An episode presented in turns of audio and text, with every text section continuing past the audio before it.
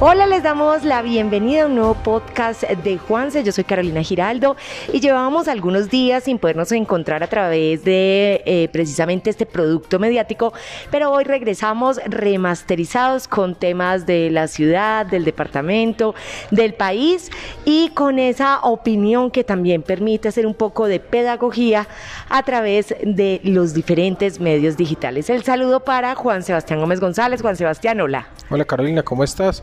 Qué bueno volver a estar por acá en este medio eh, y dispuestos a conversar sobre lo que sea. Bueno, las pausitas hay que hacerlas también, hay que tomar un respiro, darle espacio a las personas, pues para que también se retroalimenten con el resto de líneas comunicacionales que tenemos. Y hoy vamos a hablar de un tema muy interesante y es la transformación, los cambios, el panorama que empieza a dibujarse de todo ese mapa político colombiano, no solo en las regiones, sino también en el país. ¿Qué está pasando en Colombia hoy? Que vemos que la gente se retira, que otros hacen alianzas. ¿Qué sucede hoy en Colombia? No, sin duda, yo creo que este es uno de los momentos políticos eh, más importantes que está teniendo o que se han tenido en el país en los últimos años. Eh, porque es que ni siquiera es un año electoral. Es más, el próximo año tampoco hay elecciones.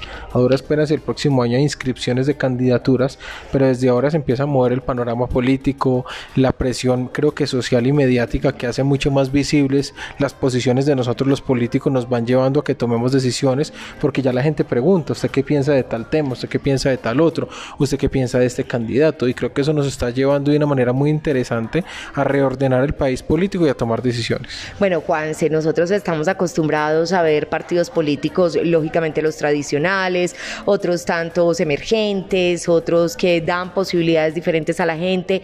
Eh, hoy vemos que hay quienes se apartan de ese músculo político para buscar nuevas opciones, para buscar otros rincones donde poder hacer política. ¿Cómo eh, ve y cómo lee usted este fenómeno? No, sin duda hay, hay unos partidos políticos tradicionales en crisis, hay unos partidos que digamos no son tan tradicionales, digamos que son partidos que no tienen ni 20 años y eso es muy poco en la historia política de un partido político. Y, también están en crisis, están en crisis de liderazgo, están en crisis de identidad, en crisis de ideología y, la gente los ve como un poco incoherentes, entonces es lógico que dentro de esos partidos empiecen a aparecer voces disidentes que digan no quiero estar más acá, eh, mi partido se quedó sin bandera mi partido se quedó sin líder o ven también que en algunos de esos partidos políticos, los tradicionales y los no tan tradicionales, pues hay unos esquemas muy perversos de acceso al poder y a las posibilidades electorales y políticas y la gente está aburrida. Bueno, había, digamos, sobre la mesa eh, una idea eh, y una iniciativa que hablaba precisamente de poderse retirar de esos partidos políticos para ser parte de otros colectivos eh, que manejaran, digamos, puntos diferentes o más comunes a quien se retiraba de estos partidos. ¿Qué pasó con ese proyecto? ¿En qué vamos? ¿Es posible? ¿Se canceló? ¿No fue aprobado? Y entonces, ¿cuál sería ahora precisamente el futuro? Lastimosamente no hemos sido capaces de dar una gran discusión a una reforma política. Se plantea una figura que ya existe hace mucho tiempo, que es la escisión de los partidos, figura política que aparece en el nuevo, en el nuevo código electoral que está radicado en este momento en el Congreso de la República, pero sin ser de, igual de mal agüero, creo que van a, no va, ya, ya sabemos que es muy difícil que vaya reforma política y creo que va a ser muy difícil que vaya escisión, porque a los grandes gamonales, a los jefes de los partidos políticos no les interesa que sus otros militantes tengan posibilidades de pensar y mucho menos de irse. Bueno, se habla también de un concepto de consenso. Muchos hablan y hablan acerca de esos grandes acuerdos programáticos que podrían darse alrededor eh, de diferentes candidatos y que pudieran llegar, digamos, a votaciones preliminares antes de las elecciones. Eh, ¿Cómo ve usted el concepto que se maneja hoy en el país de ese consenso? Digamos que, el asunto del consenso es un asunto que, que, a veces, que creo que se abusa del concepto de consenso. O sea, creo que, que mucha gente lo usa eh, y claro, hablan de buscar un consenso en el que todo el mundo piense como yo.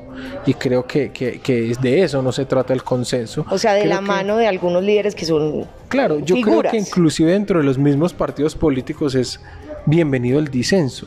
O sea, y creo que la política es ese ejercicio, donde hay disenso, donde hay posiciones encontradas y donde de pronto buscamos puntos comunes entre lo fundamental, sin en ningún caso pretender ser la medida de todas las cosas, ni que todos piensen como yo. Bueno, y la polarización ahí cómo entra a jugar.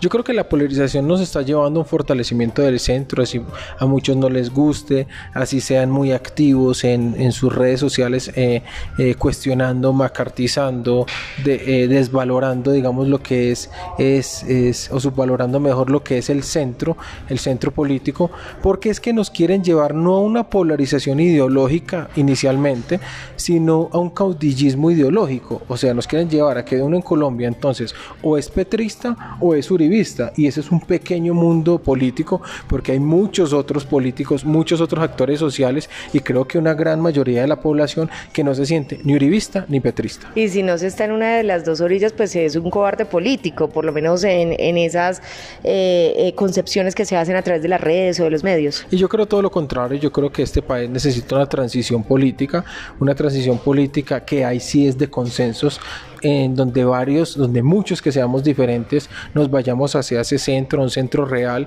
que genere unas transformaciones, pero unas transformaciones agresivas que desconozcan lo que se ha hecho anteriormente como positivo, pero que tampoco estén eh, obligando a nadie a pensar como ellos, ni que estén imponiendo ideologías. Creo que esa, esa radicalización que se está dando de, de la política va a llegar al fortalecimiento de ese centro político. Uno ve un movimiento, digamos, eh, pues por calificarlo de alguna manera, y para contextualizarnos de una izquierda que está eh, transformándose, que está incómoda y se mueve, pero que busca también eh, diferentes lugares, pero como está el, otro extremo, esa parte derecha del país también está en esa búsqueda también de construcción política. Creo que a esos dos extremos les ocurre lo mismo. Eh, una izquierda moderna, democrática, que dice no podemos caer en caudillismo porque eso sería eh, caer en lo que tanto hemos cuestionado. Y también tenemos una derecha que dice, venga, creo que se nos está agotando el discurso, no tenemos por qué sostener ciertos liderazgos mesiánicos a pesar de lo que es tan evidente eh, en el mundo judicial, de lo que es tan evidente por parte de, de que nos muestran los medios de comunicación.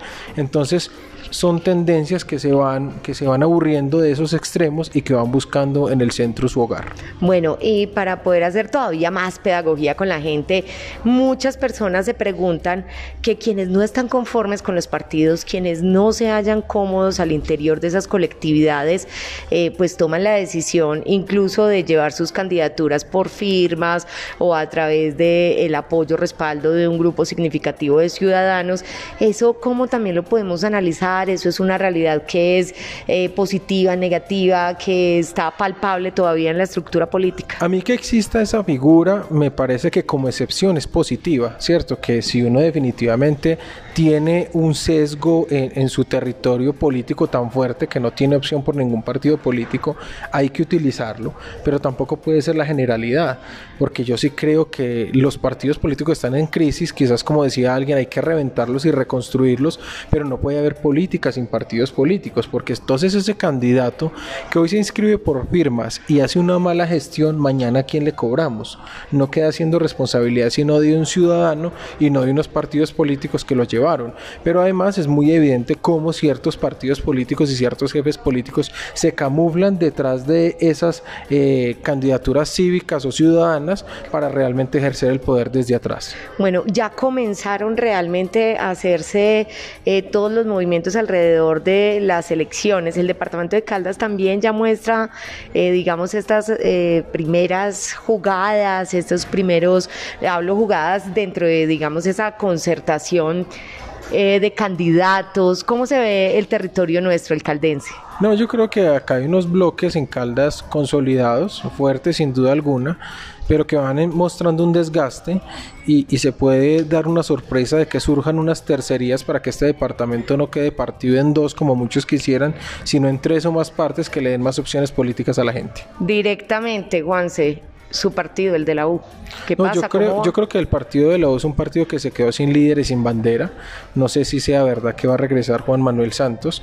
Eh, la bandera de la paz, eh, eh, creo que hay muchos dentro del mismo partido que no defendieron y que hoy no creen en ella. Es más, eh, congresistas que están totalmente jugados con la propuesta del Centro Democrático de la derecha colombiana, que no sé qué hacen dentro del partido de la U, eh, han llevado a que el partido sin duda esté en una crisis, quizás la más profunda desde su creación, y vamos Esperemos a ver qué ocurre con el partido de la U y qué decisión tomaremos en Manizales, en Caldas y qué se tomará como decisión a nivel nacional. Bueno, y seguiremos acá hablando, charlando, opinando, interactuando de todo lo que sucede en nuestro territorio, en nuestra Colombia, en el mundo entero.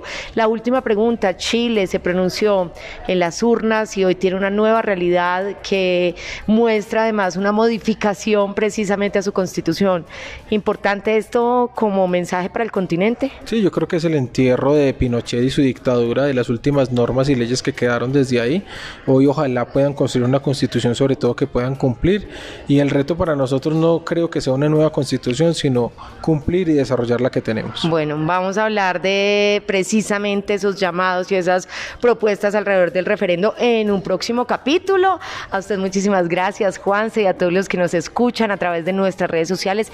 Gracias por participar. Estamos generando una opinión que pueda también tomar decisiones más adelante y tomarlas de la mejor manera. Muchísimas gracias por estar con nosotros. Recuerden la diferencia en marcha.